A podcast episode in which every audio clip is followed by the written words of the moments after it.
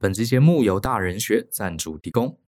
大家好，我是大人学的 Brian，今天要推荐大家一门非常经典的课程，叫做《搞定利害关系人所需的职场政治力》。在大人学的课程代号是二零一 A。现在大家上班呐、啊，有很多的工作都是以专案的形式在进行。那这些专案呢、啊，通常都是跨部门的，会牵涉到很多不同的人还有单位。可是啊，身为专案经理的人，常常是没有实权的。我们面临最大的挑战啊，像是这些。包含如何整合大家的立场，整合大家众说纷纭的意见，怎么样精准抓到老板或是客户啊隐晦的需求，还有呢，面对主管或是客户，有时候他反对我们的看法，我们该如何应对？其实这些难题都有系统化的解决方案哦，我们都会列在这门课程当中。同时，这门课程上课的方法很特别，它不是传统老师台上讲，学员台下抄的形式。而是采用欧美商学院所谓的个案教学法 （case study） 来进行。课程中会有很多模拟真实的案例，同学们呢会先分组，然后进入到这些情境中。你必须跟你的组员一起集思广益，一起脑力激荡来解决这些管理问题。解完之后呢，老师会再跟你分享世界一流的公司、顶尖的团队，他们是怎么处理一样的问题。我们来做交互的比对。因为我们相信啊，这样的学习才会让大家更贴近实务，把知识直接打包带走，隔天上班就能运用。如果你的工作上会遇到专案，而且啊，你需要跟很多的单位协作，或者呢，你纯粹觉得啊，在工作的时候人呐，真是好难搞哦，那么欢迎你来参加这门课程，对你会有扎实的帮助哦。本期节目的说明栏会有课程连结，欢迎你来参加。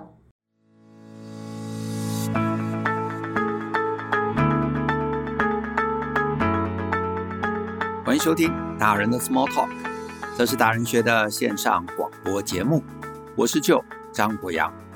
大人学啊是个分享成为成熟达人必备学问的知识平台。我们长期分享职业发展、人际沟通、个人成长、商业管理以及两性关系等等的人生议题。那欢迎大家可以多多关注。那如果呢你有任何想找我们讨论或提问的，都欢迎你可以写信到 Podcast。@ftpm 点 com 点 tw 这个信箱。那如果呢，你的问题是我们在十五到三十分钟之内可以充分探讨完毕的，就会有机会被我们选中来放在节目之中。那至于一些很简单的几句话就可以解答的问题，我也会在我的脸书还有 Twitter 上面回答，所以也欢迎大家可以追踪我的账号。那今天呢，我选到的一位读者啊，那我一样把信呢念给大家听。他写说呢，Hi Joe and Brian。我是马来西亚的读者和听众，很喜欢听你们说职场和两性的话题。我目前啊在公家机关，也就是医院工作。那我呢是一个单位的主管，是负责职能治疗和另一个相近的单位，也就是物理治疗。这个两个单位的关系是不错的。而我的上司呢，则是另外一个专业，是所谓复健专科的医生。那在很久以前呢、啊。职能治疗跟物理治疗都是独立作业，可是，在两年之前，复健专科的医生他忽然作为我们的上司，然后空降到我们的部门。那他带着自己的单位，然后强势的干预我们。他们的业务不多，可是呢，他们为了凸显自己，总是把我们做的事情成绩当成是他们的，但对外呢，绝不会说是治疗师做的，总是说他们做的。We do this, we do that，啊，他们干预我们，因为做实事的是我们，都是命令我们治疗师做一些我们本来就在做的事。那我们呢，其实不需要他，还有他的单位，但他呢，很需要我们。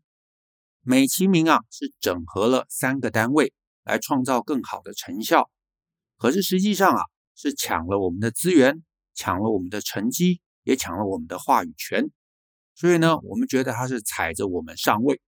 那因为呢是公家机构，结构性我们改变不了，所以只有小心翼翼的避免被蚕食。我们尝试反抗，没有什么成效。那现在呢，只是被动的给予最基本的合作。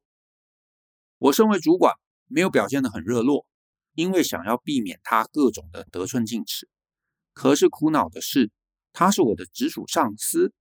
我的 KPI 又是他给我分，我自认为我管理我的单位是做到蛮优越的，但是他不会满意，因为呢，我没有献祭我们有的给他啊，说的很严重，要献祭啊。那想请问 Joan Brian，你们有什么建议吗？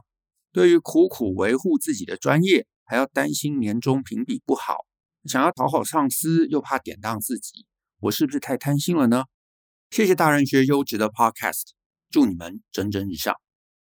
啊，关于这个问题啊，关于这个问题，我先老实说，你的提问啊，我其实一下子并没有完全看懂。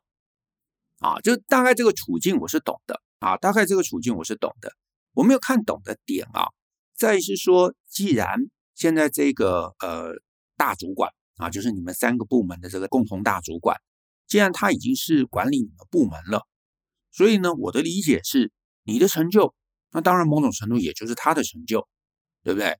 所以呢，他如果到处去说，哎，他把你们三个部门联合，然后呢，成绩做得非常非常好，或者他到处去说，we do this, we do that，嗯，我觉得这呃听起来也是一个理所当然的事。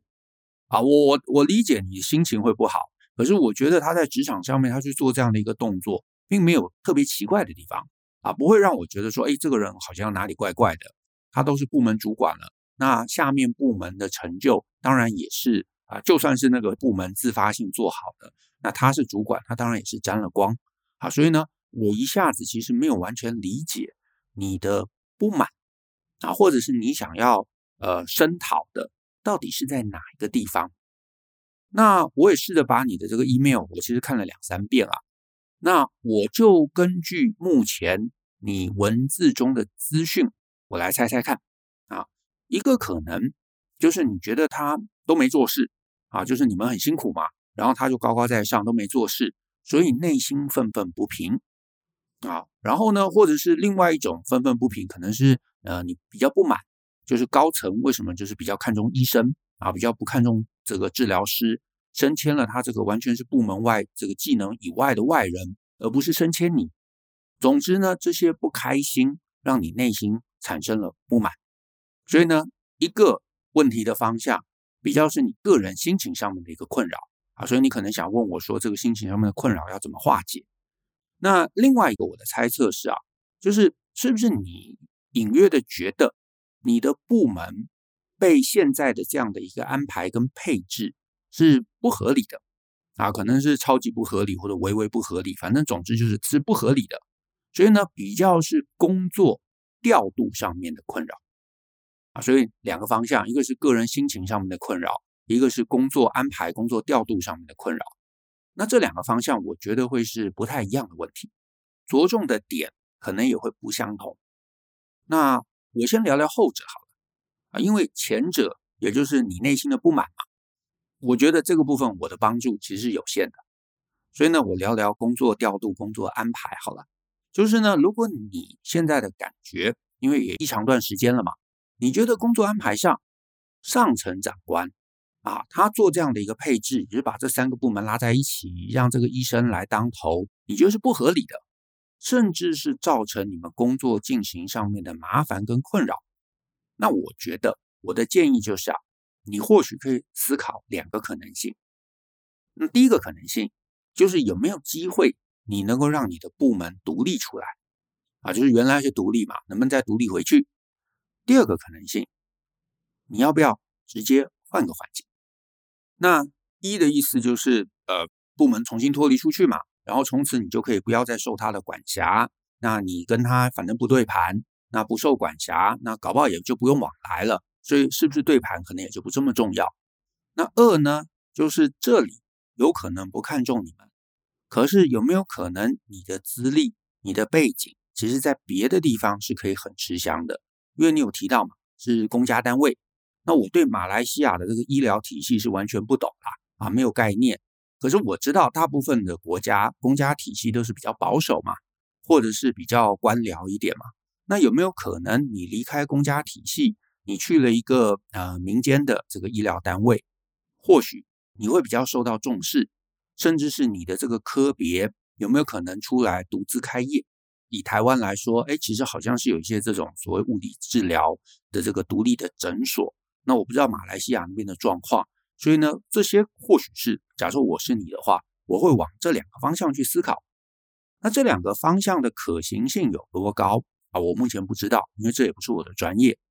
可是呢，我是你的话，我其实是会尽量让自己避免花太多力气去烦恼心情啊，去这边生气说啊，他怎么这样子，他怎么这样讲话？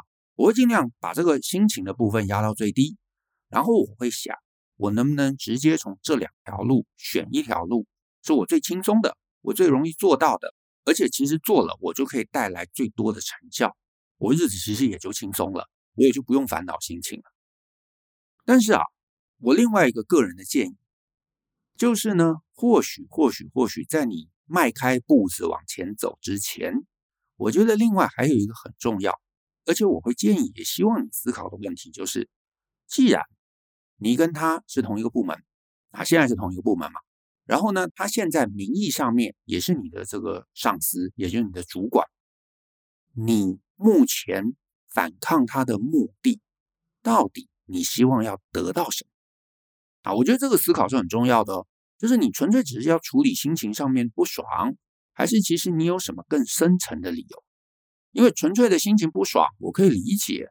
但是呢，这样对抗其实对你是没有好处的，而且我觉得也是你在现在这个处境中啊，最没必要的一件事。你要对抗，可以对抗，当然可以对抗。可是你的对抗要能帮你改善处境，我觉得才有意义。可是你现在就有点消极啊，就是不投入、不配合、不合作运动，这种消极抵抗啊，其实不会让你的处境变得更好。你如果要改善处境，你真的要对抗，你真的要呃跟他，你知道面对面起冲突，甚至你要革命，我觉得都没有问题。反而我甚至更鼓励你往那个方向去做。可是你要往那个方向去做，你就得要手上有一个非常理性的理由才行。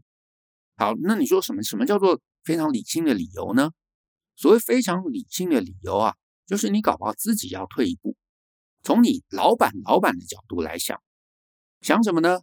你们医院的高层一开始会想要合并你们这三个部门，我相信一定是有目的的嘛，不会就是说，哎，我们今天很无聊，来大风吹一下，不会，一定背后有一个什么策略的考量。一定背后有个什么策略的考量，有一个什么目标的考量，有一个他们想要达成的成效，他们希望这样子的一个重新配置之后会有一个综效发生。那我不知道那个是什么，可是多半上面的长官做了这样的一个调整，就会有一个效益的期待。那我不知道那个是什么啦。可是呢，以目前的配置而言，我倒不觉得这个配置很奇怪，就是职能治疗跟物理治疗放在附件医科下面。听起来好像也没有很奇怪，好，那我先承认我不是医学背景的，所以搞不好很奇怪啊，只是我不知道而已。可是呢，因为马来西亚当地我其实不熟啊，马来西亚那边的法规习惯我也不熟。可是呢，我粗浅的理解，台湾其实很多医疗机构的编制跟这个其实是很类似的啊，以我的理解好像是很类似的，就是有时候我去你知道，就是挂号的时候会翻翻那些科别嘛。我印象中好像职能治疗跟物理治疗在很多医院其实真的就是跟复健科在一起啊，我不知道他们是不是有从属关系，可是好像就是放在同一块的地方。那但是我再强调啊，我承认我不是医学背景的，所以呢，我只是有类似隐约的印象。那这整件事情这样子配置、这样子安排，让部门这个彼此从属关系是不是真合理？哎，我不知道。可是呢，我觉得我也没有特别要去。呃，试着说服你说这是合理或不合理，因为呢，就算这真的是很合理啊，真的就是连全世界啊，假设啊，我假设假设推到极致，全世界都是这么安排，也不表示你不能尝试翻案啊，你还是可以尝试翻案，你还是可以让你自己的部门这个脱离出来、独立出来。所以呢，关键是你去试着理解一下高层啊，医院的高层，他们期待这样整合的好处到底是什么？然后呢，你大概知道之后，你就回头来想一想，现在这样合并之后，好处是不是真的有增加？诶，确实有可能像你讲的，复健科医师啊，他可能没有在你们的工作上面投入很多，然后他可能只是你知道打打嘴炮啊，就是给你们一些指示，自己没有做任何事情。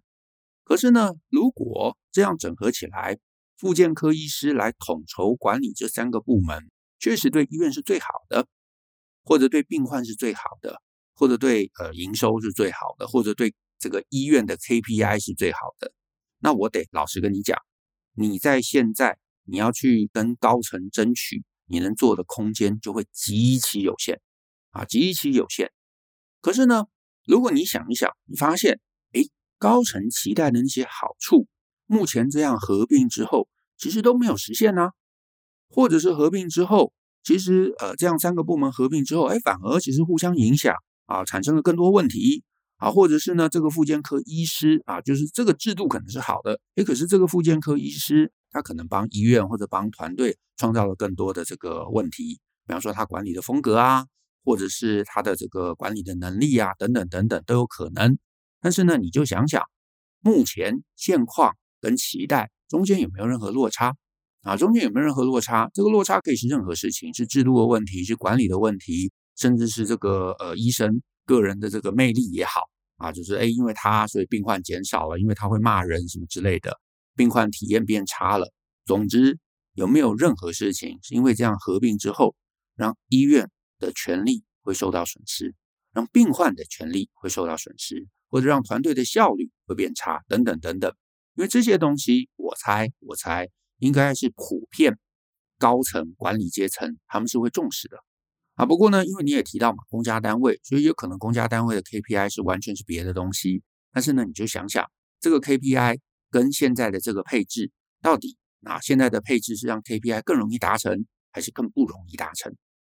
所以呢，如果你能盘点出来一些，因为他来，或者因为这样整合造成的一些经营问题，或者是呢调整之后效率变差等等的一些呃实际的例子，那你就好好做一个整理，整理好了，你找个机会看看你啊，在这个高阶主管那里头有没有感情比较好一点的这个高层主管，找他呢私下聊一聊，报告一下，让他呢。可以给你一些建议，他搞不好会跟你说：“哎，对，这些东西其实都是我们在意的啊，有原来有这些事情我们不知道，哎，那他有可能能够帮你说说话。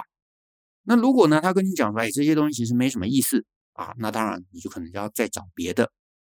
但是无论如何，让高层知道他们期待的结果在现况其实是有落差的啊，甚至是时间拉长了也不会往他们期待的方向走。”这个编制不好，这个医师来带领，其实状况不好，他的能力不好，脾气不好，什么都可以。总之，让他们知道目标会有偏差，然后呢，那他们当然就会担心嘛，因为大家都会在意自己 KPI 能不能达成。所以呢，这个时候你就可以跳出来，你告诉他们：哎，不要担心，我有招。如果你们把这个部门，这三个部门做一些怎么样的调整，比方说把你的部门独立出来，把三个部门重新切割开来，哎。目标就有可能会达成，或者至少整合在一起的这些问题可以降低。这个其实会是啊，假设你真的要反抗，我觉得你要想想到很清楚，然后呢，很确切执行下去的一个策略。但是我也要说在前面，就是如果你想了半天，你想不到问题，你也想不到重新切割出来三个部门。能够帮医院创造什么好处，或者帮高阶主管创造什么好处？那老实说，这件事情上你基本上就没什么可以做的了啊，就玩完了啊，就结束了，game over。那你你说，可是就他抢我们功劳啊，然后干预我们呐、啊，然后踩着我们上位啊，这个很可恶啊。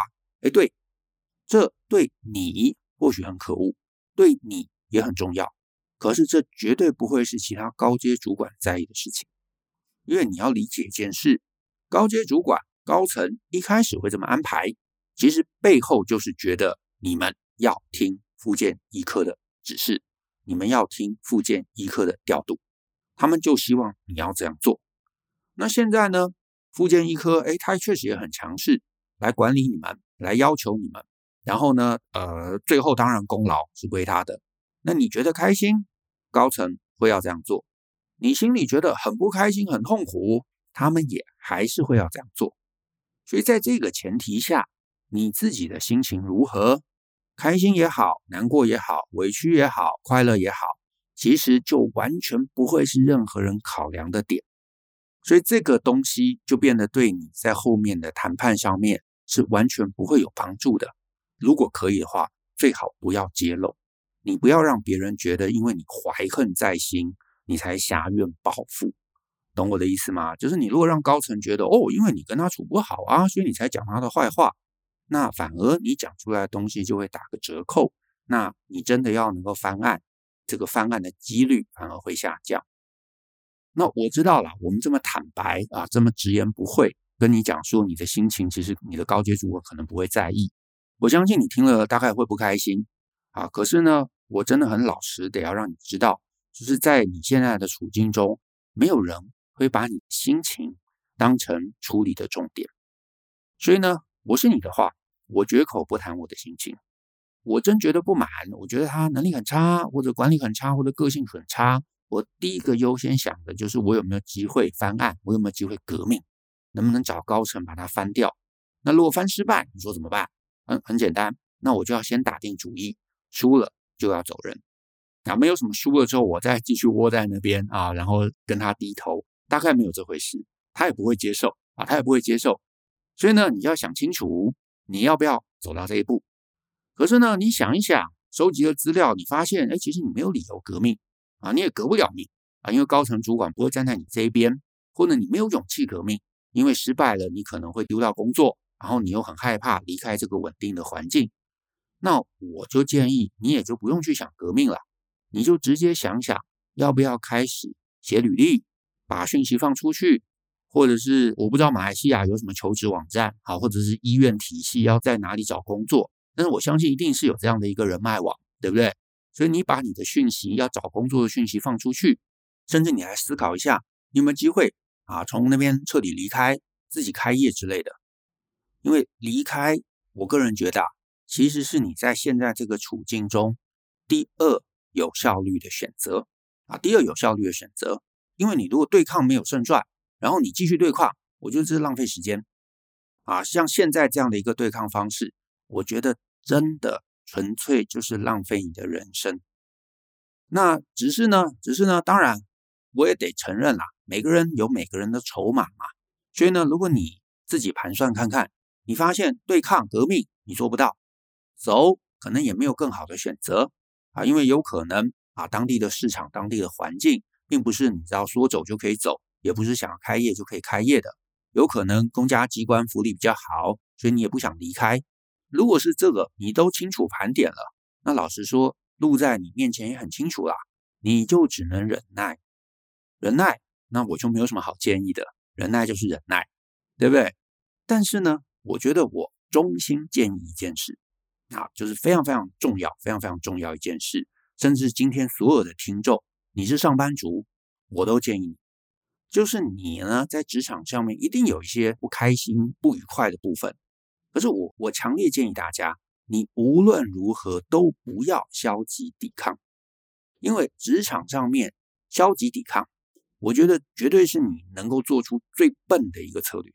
意思就是说啊，意思就是说，你说你工作只是做基本分，对不对？我不要让他开心啊，你也没有开心啊，因为这样也只是让你自己的 KPI 差。然后呢，你又是那个小组的这个组长，所以你 KPI 差，你的团队多半也差。然后最后呢，你还是在那里上班，你在那边上班，然后还是很辛苦，然后每天情绪很低落，然后跟主管处不好。可是呢，这么辛苦了，你有得到好处吗？你有得到对应的报酬吗？没有，因为奖励没有你的份，分红没有你的份，好气氛没有你的份，什么都没有。那你不觉得这样子是很没有意思的一件事吗？好，那再来，如果你这样消极抵抗，你能够伤害他，那我觉得也罢啊，因为呢，比方说你这种冷战。你谈恋爱，你的伴侣可能会很受伤哦，他怎么不跟我说话？会很受伤。可是你的老板不会很受伤，所以你这个消极抵抗，你能够伤害他什么？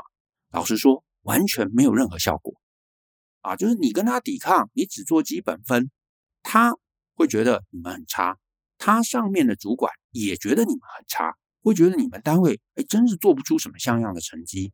所以时间拉长了，你在这个策略上，你不会讨到好。永远升迁都不会再轮到你了，甚至你还害到你下面的人，因为他们会跟着你一起黑掉。而且啊，我老实讲啊，就是除非你现在会的技术真的是无法被取代，而且呢，你能在第一时间，就是他刚接手的时候一片混乱的时候，你就第一时间翻桌就革命，就跟他闹。否则，像这么长时间，你的主管，也就是这个附件科医师，他其实真的，如果他是一个你知道政治很上手的人，他有一百种方法，他可以搞死你。我甚至讲极端一点，他就对你睁只眼闭只眼，对吧？你对他态度很差，他还是对你笑笑的啊。然后他找个机会。在工作上面证明你能力很差，或者判断很差，或者给你一个陷阱的工作，然后证明你不是任，然后找个理由把你开除掉。到时候立场最艰难的一定会是你，不会是他。而且你想哦，如果一段时间之后啊，你在这边冷战了，哈，假设冷战了一年，冷战了两年，然后最后也是被开除、扫地出门，你其实是很吃亏的。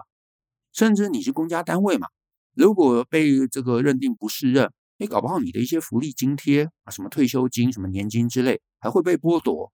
然后呢，离开之后，甚至担了一个恶名，担了一个不好的一个名声，你还没有地方去，这种种都有可能的。所以你细细想想，你就知道这个策略伤敌零，自损一万。所以这一招对你根本没有好处。你要战，你要伤敌就伤，可是你要。战胜他，你要取代他，你要革命，你要取而代之。如果你这个做不到，那算了，你也不要对抗了，就赶快想办法立刻走人，换一个地方啊！这个就不要。你说，哎，很可惜，当然很可惜。可是你留下来，你也不能怎么样。所以呢，这是我良心的建议，因为我自己看过太多的上班族啊，甚至我自己年轻的时候，我也会做这个事情。可是现在到我这个年纪，我再回头来想，我就觉得当时真是很蠢。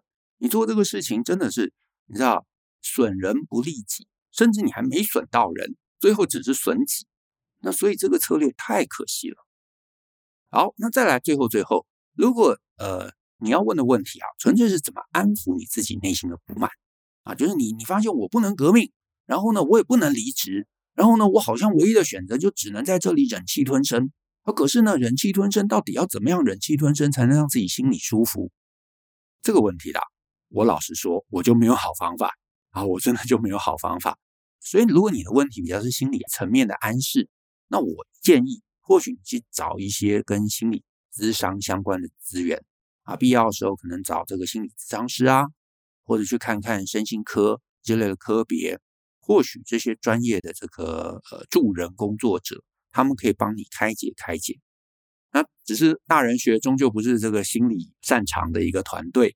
所以呢，我是你的话，我一定是先思考怎么样能够让自己能够得到最多，或者能够离开有选择啊，就是要就是待在这里有选择，要就是离开有选择。我觉得这才是长久之计。真的，你要就是出手能赢，要就是不要战就逃了。那这些都做不到，你能忍忍得住，那当然就很好。可是呢，这些都没有。你要战，又只战一半，那反而才会是输最惨的。你不合作，你冷淡敷衍。老实说了，如果我是他，我一开始确实会觉得困扰，也想说：哎，为什么你要讨厌我？但是呢，当我很明确知道你讨厌我，你对我的指令啊都爱理不理的，我最终一定会找个方法把你换掉。你说很容易吗？很容易。他是上司，他是主管，他绝对比你容易一百倍。所以呢，消极抵抗这个选择，绝对会是你在职场上面，甚至人生中最差的一招。啊，甚至附带一提，在恋爱中用这个也是最差的一招。好，那我们今天的节目就到这边，谢谢大家的收听。那如果呢你喜欢我们的节目啊，欢迎分享给亲朋好友。尤其欢迎大家在节目下面多留言，给我们一些鼓励。那我们一起相信、思考、勇于改变，一起学习，成为成熟大人的各类学问吧。那我们下次见喽，拜拜。